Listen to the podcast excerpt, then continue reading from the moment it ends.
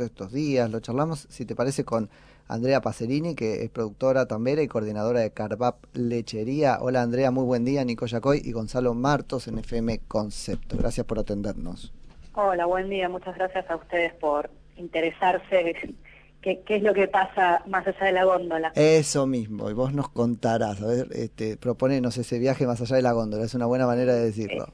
Sí, sí, yo me, los, los vengo escuchando desde temprano. Ajá. Bueno, Este, gracias. eh, Qué paciencia, Andrea.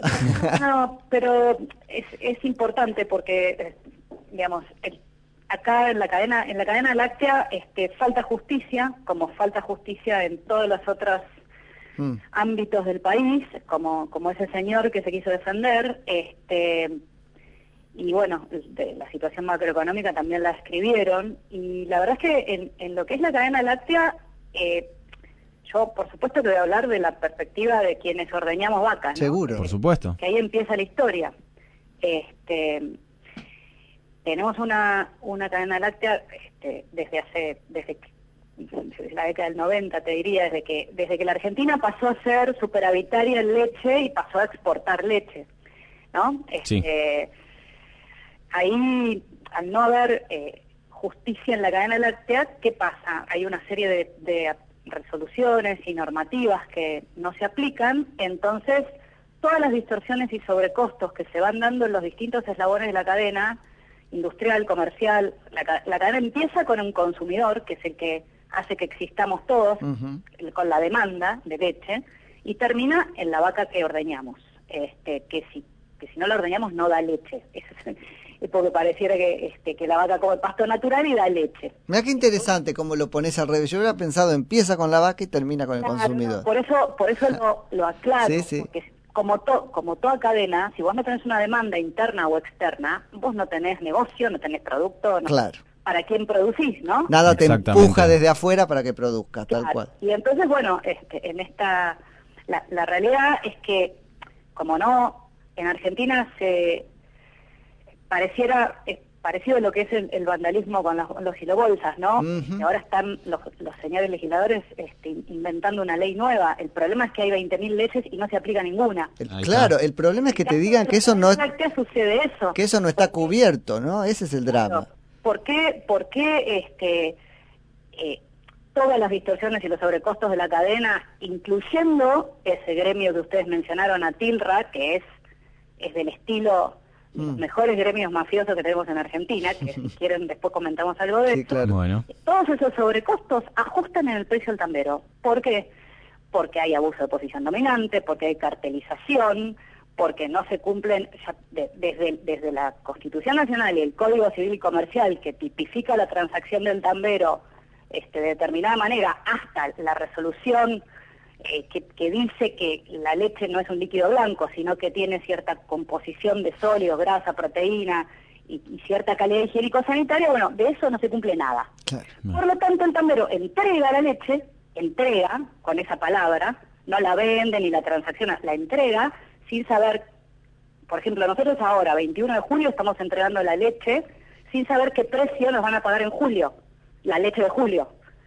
Eh, así es la cosa, más o menos uno sabe lo que le pagaron el mes anterior y más o menos ve este, que la pandemia está afectando el consumo interno y está afectando las exportaciones, que también hay retenciones a, la- a las exportaciones Mm. de lácteos, hay que decirlo.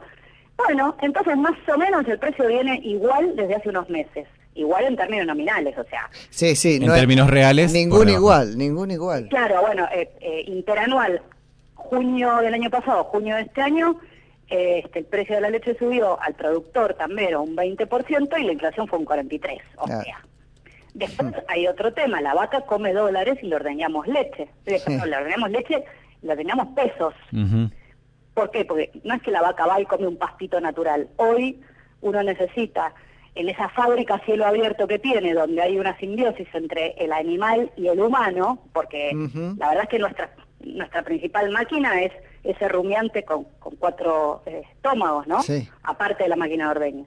Bueno, es- la vaca come alfalfa, la vaca come este, maíz, la vaca come alimento balanceado, todo eso cotiza en dólares.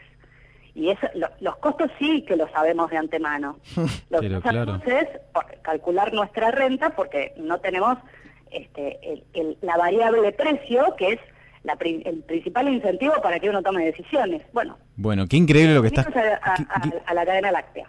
Qué increíble lo que estás contando, justamente porque eh, si hay algo que, que por ahí la, la, gente en general no tiende a pensar es que esto se soluciona con un control de precios y justamente controlar un precio es quitarle rentabilidad a algún sector. Y, muy probablemente ustedes que, suelen estar en los eslabones iniciales de la cadena de valor son los perjudicados.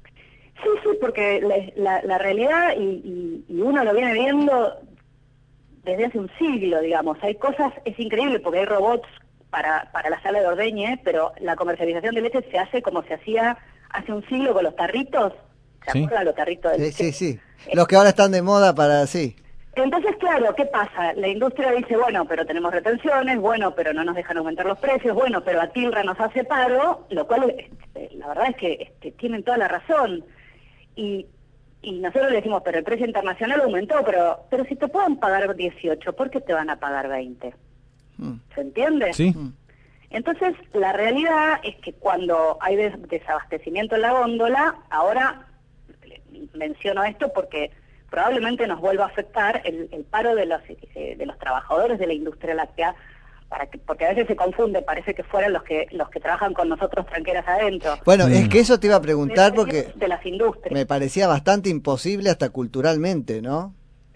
Claro, este, bueno, eh, el señor que conduce ese gremio a Tilra es, un jerarca eh, al mejor estilo moyano trasladado a la industria láctea, se llama Ponce, hace veintipico de años que es dueño y señor del, de ese gremio y justamente en el año 2009, como es amigo de la actual, gestión, sobre todo de la vicepresidenta, eh, habían estado bastante más, entre comillas, mansos en los, en años del, otro gobierno porque, porque bueno, para, que te extorsionen, para que haya un extorsionador, tiene que haber un Estado que lo permita o que mire para otro lado industrias, que yo también ahí creo que, que todos tenemos en, la cadena que hacer un mea culpa, que se dejaron extorsionar. Vos tenés además muchas pymes en, en eh, pymes lácteas que son las que peor la pasan y las que peor la están pasando. No olvidemos que estamos en cuarentena y en pandemia. Y bueno, ahora hay una conciliación obligatoria eh, que hay que ver porque esta gente está pidiendo, un, tuvo un ajuste del 50 y pico por ciento, está pidiendo un ajuste por la inflación de este año, ahora. Y bueno, este, no les importa nada y lo, lo primero que sucede, nosotros en el tambo no podemos almacenar leche cruda. Bueno, ahí va. Entonces, eh, la vulnerabilidad también se da porque es un producto altamente perecedero y no tenemos silo bolsa para guardar leche. No. Tenemos un tanque de frío en donde vos podés guardar entre dos y tres ordeñes a lo sumo y se ordeñan dos veces al día. O sea que vos más de un día no podés aguantar con la leche esperando que venga el camión a buscarte. Claro. Y el otro día, cuando este, cuando se dio el paro de Atilra, que la conciliación obligatoria recién antes de mediodía se dictó, estábamos todos con las luces, este, todos, digo, todos los tamberos que, nos hablamos entre nosotros y con las usinas y demás, mm. viendo de qué nos disfrazábamos, porque si el paro seguía, no nos iban a venir a buscar la leche eh, del ordeño de la tarde. Y después, además de la pérdida y todo eso, viene la demonización, porque ahí hay que hacer una culpa respecto de los medios también, ¿no? Esperando que tiren medio litro de leche para culparlo de lesa humanidad, qué sé yo. Este, anoche encontré y lo puse en Twitter, en Estados Unidos, desde que empezó la pandemia, se ha tirado muchísima leche porque como desapareció de un plumazo y de un día para otro el canal Oreca, que es hoteles, restaurantes y catering, como todo esa, ese, ese, ese enorme rubro que tracciona muchísimo lácteo, eh, bueno... Eh, sí, cayó la demanda. Aún, aún le están pidiendo a los tamberos que como si fuera una canilla que se abre y que se cierra, que disminuya la producción de leche. ¿Qué hago yo con las vacas? Que aparte ahora empieza la curva hmm. ascendente de producción, porque esto también es estacional, estás trabajando con, con biología. Entonces yo no puedo cerrar y abrir la canilla, eh, eh, mañana no te paso a buscar la leche, no, yo la, la, vaca la tengo que ordenar igual. Hmm. este Y la verdad es que si no me pasan a buscar la leche, no tengo, ni siquiera puedo llevarla al pueblo para regalarla porque no está pasteurizada y me, y me, y me, me meten presa porque estoy infringiendo normativa sanitaria. Sí, bueno, eso es buenísimo aclararlo una y mil veces porque es un punto fundamental en, la, en el embate cultural contra el primer este, sí, Es que, es que bueno, eh, los que estamos en, el sector gremial y los que nos gusta comunicar y tenemos cierta... Eh, lo, lo que hacemos todo el tiempo es tratar de mostrar de qué se trata esta cosa de producir leche. Mm. Eh, yo tengo 12 familias viviendo en el campo, 12. Mm. Pues estoy a 30 kilómetros del pueblo, de la ruta 5 para el... Entonces... ¿De qué pueblo es eso o de qué? Le doy vivienda, este, la escuela rural que, que está enfrente del campo está abierta por porque van los hijos ah. mi gente, si no estaría cerrada, y hay una serie de cuestiones. Eh, el tambo derrama toda su toda la generación de, valor y de, es mano de obra intensivo en el pueblo. Vos no te vas a ir a buscar este, un, alguien que mantenga la máquina de ordeñe o a un electricista o, alimento balanceado a la otra punta de la provincia. No. Vos generás, todo lo que generás quedan en, a los, en los alrededores del tambo. Bueno, todo eso hay que como dicen ahora, visibilizarlo, porque está, está bueno que la, que la opinión pública, que no tiene por qué saberlo, es, responsabilidad nuestra que lo sepan, pero bueno sí tiene yo ahí no sé si estamos estamos de acuerdo yo creo que debemos saberlo. Somos eso como país estamos está en el principio y este divorcio entre ciudad y campo tiene que ver con que no nos conocemos. Exacto. Ah, bueno que muchas veces la misma gente del pueblo mío ¿Qué pueblo es? Muy claro que pasa tranqueras adentro con el tambo y, ah, no, porque ustedes rompen los caminos, bueno, yo tengo que sacar la leche todos los días y pago este, la tasa, el mantenimiento de, para la tasa de la red vial. Andrea, ¿de qué? No el Estado presente, acá tampoco. El Estado está presente cuando no tiene que estar, haciendo este, burocracia al cohete y cobrando retenciones, perdón el léxico, pero para que pero Y la verdad es que acá el Estado está completamente ausente, el Estado municipal, el provincial y el nacional. Sí. Andrea, Porque no aplica las leyes, o sea, lo básico que tiene que hacer el Estado, el Poder Ejecutivo, es hacer cumplir las leyes vigentes. Si no está, haciendo, está incumpliendo sus deberes de funcionario público, Pero claro. eso ya es, lo está naturalizado en Argentina. Sí, está, naturalizado. Y también para nosotros, no, no escapamos. No, es, tal cual. Andrea, ¿de qué pueblo estamos hablando? Carlos Casares, este de la provincia de Buenos Aires. Así es. Sí, eh, eh, sí es la cuenca, la provincia de Buenos Aires tiene tres grandes cuencas, la cuenca oeste, donde está Casares, Trenquelauquen, es este, más yendo para La Pampa, que es este, y de, el, que más tambos tiene en el distrito, tiene más de 160 tambos. Después está la cuenca Abasto, donde Navarro es la localidad que más tambos tiene, y la cuenca Marisierras, Tandil, Balcar. Que es por ahí la más conocida, ¿no? Exacto, pero porque combina también, eh, hay mucha pyme linda que cera y combina con Totalmente. Que fue, que será muy linda y qué sé yo, pero fue un manotazo, ¿no es cierto?, de conversión necesario en algún punto. Y bueno, eh, lo que sí, desde que empezó la pandemia, este, las pymes, sobre todo las musareleras, que, que, proveen a pizzerías y, y restaurantes, eh, algunas han dejado de funcionar, otras han este, desviado leche a, industrias más grandes, eh, otras le han dicho a los tamberos, mira, entregame la mitad porque no te la puedo recibir. Pero bueno, en el medio de este lío, en donde esto es una competencia a ver quién está peor, nosotros, que pudimos seguir trabajando y hasta ahora no tuvimos que tirar leche, este, como que un poco lo primero que nos pasó es, bueno, nosotros nos abrimos la boca porque la verdad es que estamos menos mal que el resto, pero bueno, ¿qué pasa? Cuando falta el lácteos en la góndola, ahí se acuerdan de que existe Totalmente. esta cosa que somos nosotros. Total. ¿Qué pasa con, con la comprensión? Porque está claro que pasa en las grandes ciudades, como Buenos Aires no entiende lo... Ahora, ¿qué pasa con, con el propio Casares? Porque yo lo que veo y que a mí me, me preocupa enormemente es cómo se ha logrado romper la unidad de ese entramado, ¿no? Y ese, y ese propio, pongámoslo así, casco urbano de Casares, el que no entiende lo que pasa en los tambos y hasta lo demoniza en un punto. En los tambos, en el campo en general.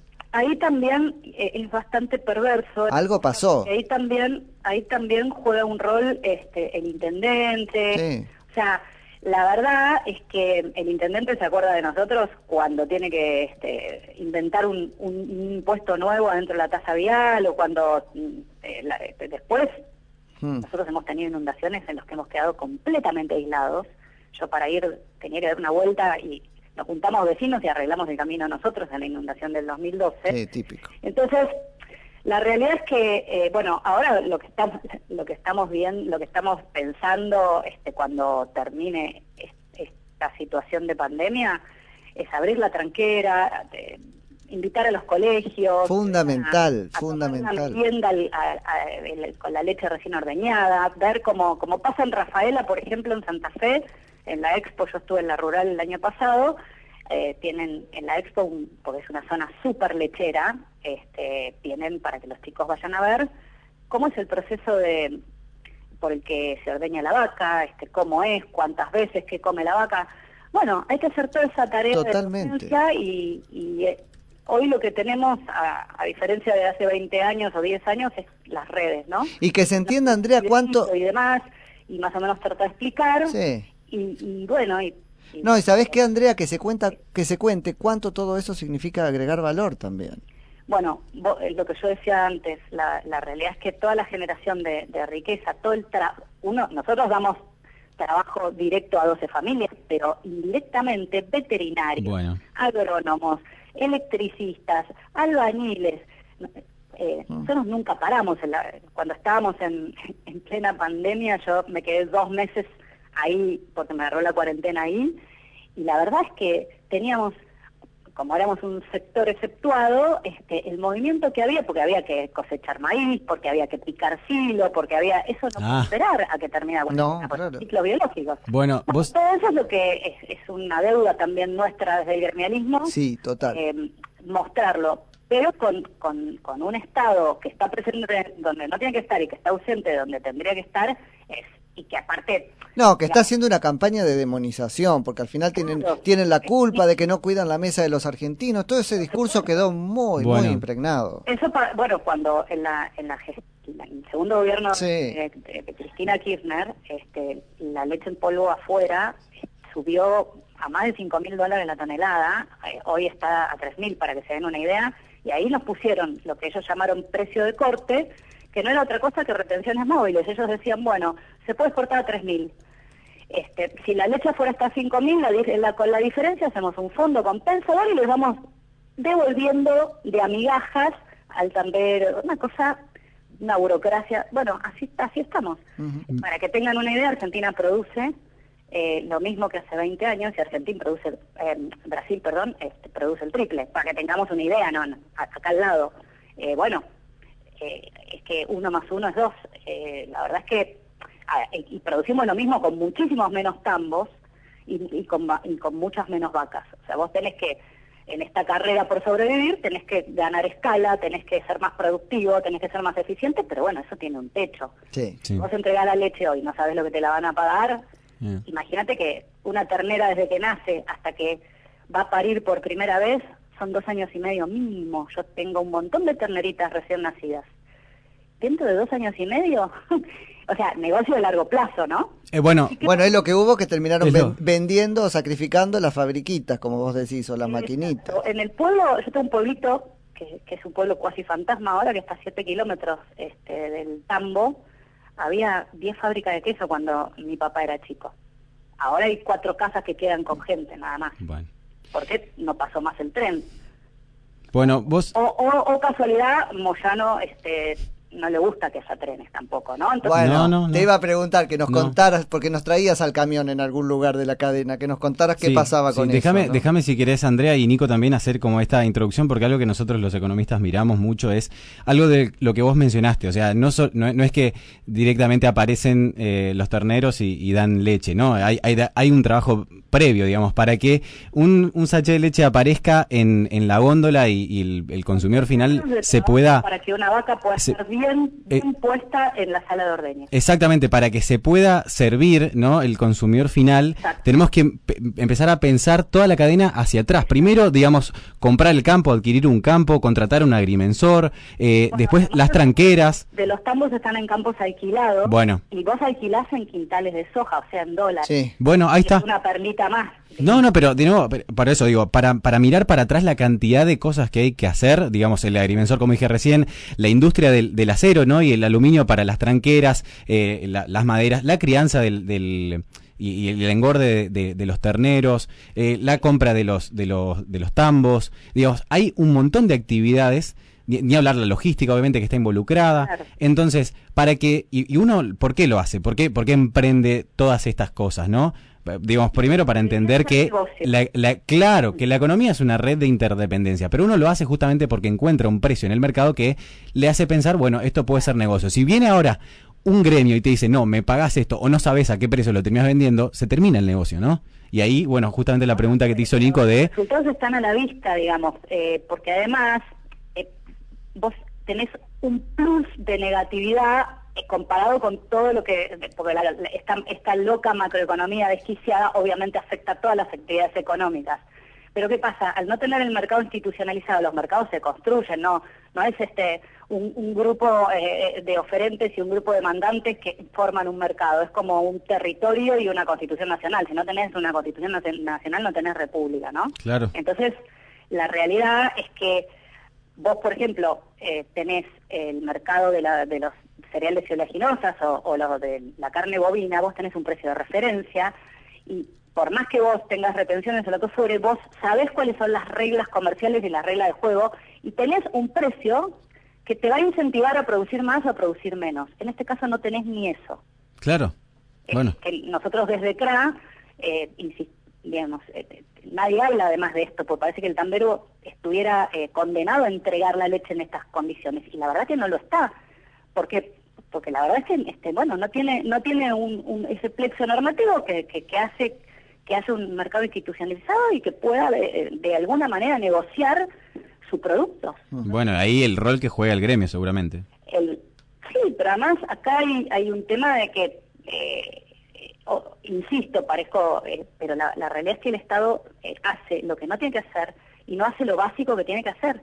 Entonces, no tenemos, qué sé yo, hace dos meses que asumió el, nuevo director nacional de lencería, que estuvo, esa cartera estuvo este, vacante durante seis meses y a nosotros nos llamó para saludarnos cuando asumió y todavía estamos esperando que nos convoquen a una reunión, nos vamos a reunir. La, ¿Viene del sector o es alguien que no conoce demasiado? ¿Cómo es? No, el señor estuvo seis años, desde el 2009 hasta el 2015, conoce mucho. Lo que no debe lo que debe tener ganas es de, es de poner las cosas en su lugar. Digamos. Además, no hay, acá no hay que poner plata, no hay que poner subsidio, hay que aplicar la ley. La ley que, que haría que la cadena fuera una, una, una cosa más de ganar-ganar, como dicen los economistas, una ecuación de ganar-ganar, eh, o, al menos de perder-perder todos más parejos, digamos, en esta ah. y en donde es un perder-perder generalizado.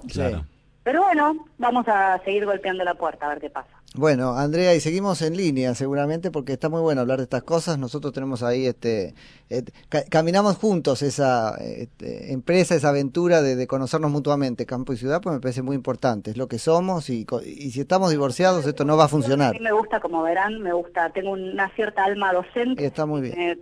me encanta y les agradezco muchísimo porque es, difícil, como que se llaman los medios agropecuarios y demás pero nos, terminamos hablando entre nosotros mismos. Claro. Y, el desafío es hablarle a quien no tiene idea de, qué pasa en ese mundo tranqueras adentro que es un tambo.